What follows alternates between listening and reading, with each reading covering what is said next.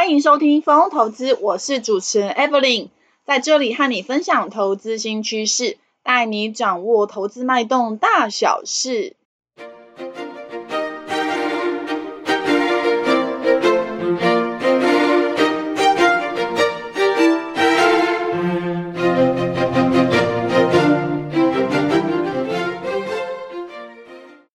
一二三，三二一。Hello，大家好，欢迎回到风投资。呃，风投资啊，最近两个月都没有更新哦，跟大家说声抱歉哦。那有定时聆听的听众朋友们，谢谢你们的支持。那目前呢，风投资在 Apple Podcasts、Mixer Box、Google Podcasts、on 等平台都有上架哦。那这次呢，做的主题呢是要呃跟大家说。呃，我在亚洲生技大展这边看到的一些产业的趋势，那还有一些不错的厂商的一些介绍哦。那请让我慢慢说给你听喽。好，首先呢，这一次的一个二零二三年亚洲生技大会啊，在七月三十号正式的完美落幕了。那因为呢，现在的一个的生技产业啊，已经被政府啊。列为五加二的创新产业跟六大核心产业哦，所以呢，目前生医的产值也正式突破了六千亿元哦。那，嗯、以这一次在呃南港展览馆展出的一个亚洲生技大会啊，是由全球啊 Bio 生技协会跟台湾生物产业发展协会所共同筹办的。那这次展会啊，其实是。呃，展区非常的大哦，逛一天都逛不完哦。那整个以产业的上中下游如果来划分的话哦，可以看到有十九个产展区，那也有十九个国家，八百家厂商参展哦。听到十九个国家，你可能会觉得哇，怎么这么夸张？这一次呢，真的是疫情之后啊，第一次很完整生技产业的一个实体的展会哦。那其实是吸引了蛮多，呃，包含日本啊、中国大陆、南韩、瑞典、德国、法国、丹麦哦这些国家参展哦。那呃这次来说的话，也举办了二十二场国际论坛哦。那 Evelyn 这一次呢，呃真的是看得目不转睛。好，那这一次呢，展览的主轴哦，其实是非常的多元。那总共看到有四大主题哦。第一个是智慧医疗哦，智慧医疗呢。呃，指的就是啊，因为台湾老化的一个脚步是比世界更快的，也就是说，六十五岁以上人口哦，哦，其实台湾这边成长的速度比其他的国家来的还要快。以二零三二年来说啊，国发会就估计六十五岁以上的人口会超过啊总人口的四分之一哦。但是相对于呢，台湾老年化的一个速度是这么快，但是健保未来却可能有破产的隐忧。再加上啊，我们看到啊，像呃医疗的一个工作人员，包含像医师啊、护士啊，因为呢呃整个每天要面对的事务是非常的多，而且呢呃而且呢还有呢林林总总的工作的呃是相当的一个繁杂。好，那呃，这个医疗人员他们增长的速度呢，是远远赶不上呃老年化人口增长的速度，所以呢，医疗势必是要结合科技，或甚至说我们要借助科技的帮忙，哦，让病人可以呢先行在家做简单的身体健康检查，呃，比如说拿血压计量量血压等等的，哦，让人工智慧帮助病人可以事先找到呢生病的原因，让医生。呃，之后再进行确认哦，提升呢，它呃去做决策的精准度，这就是智慧医疗了。好，那另外三个主题呢，指的就是哦，第二个主题是精准医疗哦，精准医疗跟智慧医疗差在哪里？听起来非常像哈，是不太一样的。精准医疗呢，它指的是哦，现在因为很多大数据跟人工智慧的一个快速发展哦。那目前呃，我们希望呢，呃，不要等病人到生病的时候，我们再去做一个治疗。我们希望可以呢，呃，事先呢去检查这个个人的一个资料库，去看呢他的一个基因有哪些有可能会产生突变，好，为他进行克制化、个人化的一个治疗策略。好，那等于是说事先帮他做一个基因检测，譬如说他家族有没有呃疾病的一个历史。那毕竟呢，现在癌症啊还是四十一年来哦国人十大死因的第一位，每年还是夺走五万多条人命哦。所以说，如果我们可以把个人基因的表现啊，还有个人健康的状况跟临床这些资讯哦，为他量身打造呢个人的资料库的话，就可以让呢让呃让这个精准医疗可以呢呃为病人达到比较好的治疗效果，这就是精准医疗了。那现在呢，台湾政府也已经推动了次世代的基因定序哦检测，希望可以未来纳入健保的相关政策。那我们就呢，呃，继续期待啊政府的一个推动。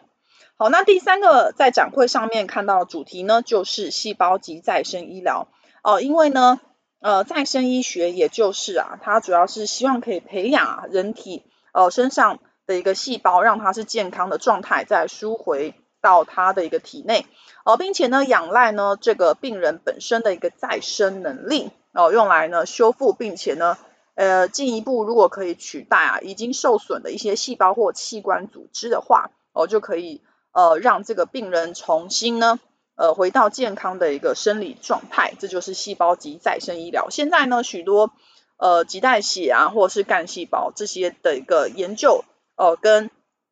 相关的疗程持续的在推。存初心当中哦，那相关的研究呢，也在持续的快速进展当中，可以说是非常新时代的一个疗法。好，那另最后呢，我们今天要来强调的，或者是来专注要讨论的呢，是 CDMO 啦。那 CDMO 指的是呢，委托制造及开发制造哦。好，那其实呢，呃，以 CDMO 来说啊，台湾厂商因为现在已经有具有一定的一个竞争力哦，所以呢，我们确实可以好来看看。呃，在台厂有做 CDMO 业务的公司哦，那如果下半年这边业务跟营运的成长动能相对不错的话，哦，其实是可以呢，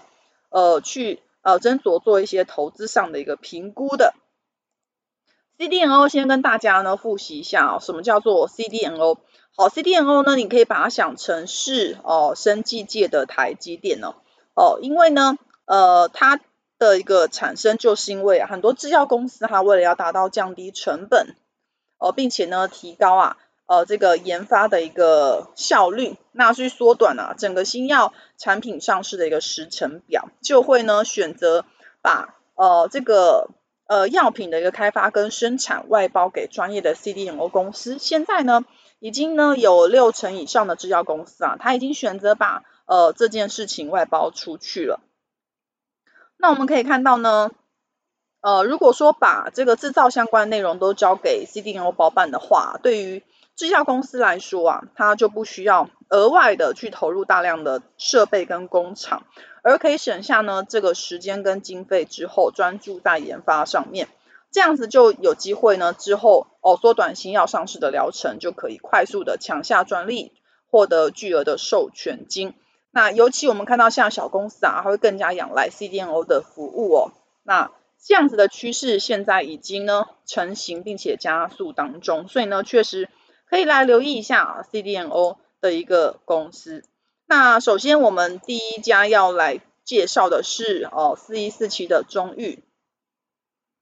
中裕这家公司呢，它主要是一个呢做艾滋病新药的公司哦。那它现在呢，主要开发的一个产品呢，就是 TMB 三六五以及呢 TMB 三八零这两个药的混合剂型哦。那其中呢 TMB 三六五呃更是已经在取得和大一博士授权之后，用于治疗跟预防艾滋病哦。那原本呢，其中裕啊之前就有一个新药是呃 Targazo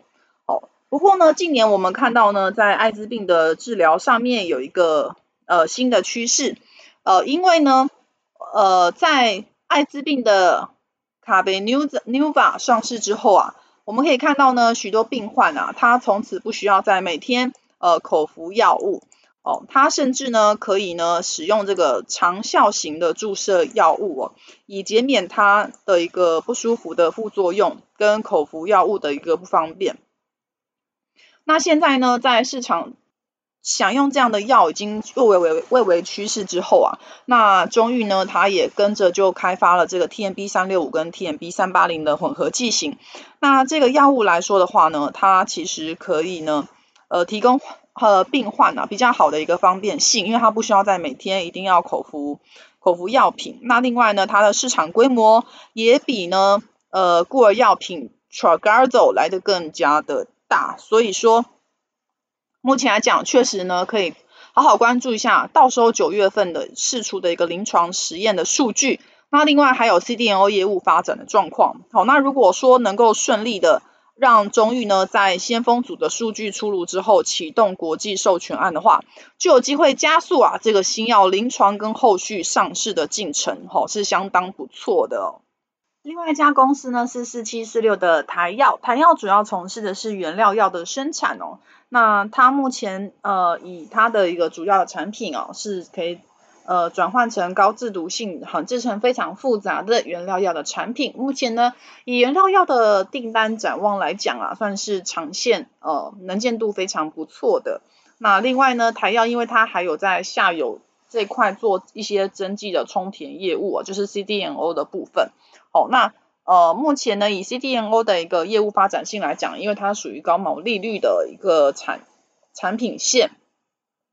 那以目前呢，客户这边给他的一个订单来说的话，大概可以优于呃整个产业平均的一个成长性。那子公司呢，台新药跟台康生哦，也非常具有题材哦。因为子公司台新药目前已经完成了美国药证啊申请的送件程序，那如果没有任何问题的话，哦，这个授权案大概就可以在今年年底完成，到时候就可以挹注呃台药授权金的一个贡献了。另外一家转投资子公司就是台康生哦，台康生呢 HER2 系列这个产品也有机会呢陆续的在呃其他国家取得证。证件上市之后就可以完成临床的授权金，到时候呢就可以呢挹注啊整个台药的一个业外转投资的一个获利。所以说台药其实在呃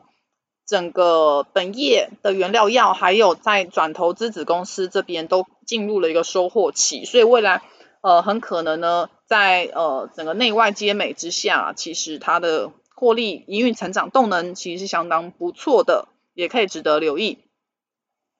另外一家六五八九的台康生，就是刚刚提到的台药的子公司。那这一家公司它有提供一站式的 CDMO 业务哦，自己呢也有在研发生物的相似药哦。那目前呢，它有跟 Sandoz 还有启宏生技一起呃进行合作哦。所以说呢，以目前来讲，我们就它两大事业体进行分析的话，我们可以发现 CDMO 事业的部分，今年上半年虽然营收有一些下滑哦哦。主要是因为啊，新冠疫苗这类的产品订单有一些缩减，毕竟现在进入了后疫情时代。不过目前台康生还是非常积极的在争取客户的订单，而且已经跟呃日本的客户签订了长期供应的合约。哦，那之后会随着第二项的产品在下半年茶厂通过之后啊，竹北厂就会逐步的。打开产能，并且贡献营收，预计啊，CDN O 业务在下半年营收有机会重新回到成长的轨道。那另外一个产品线就是生物相似药的部分哦，因为台康生呢，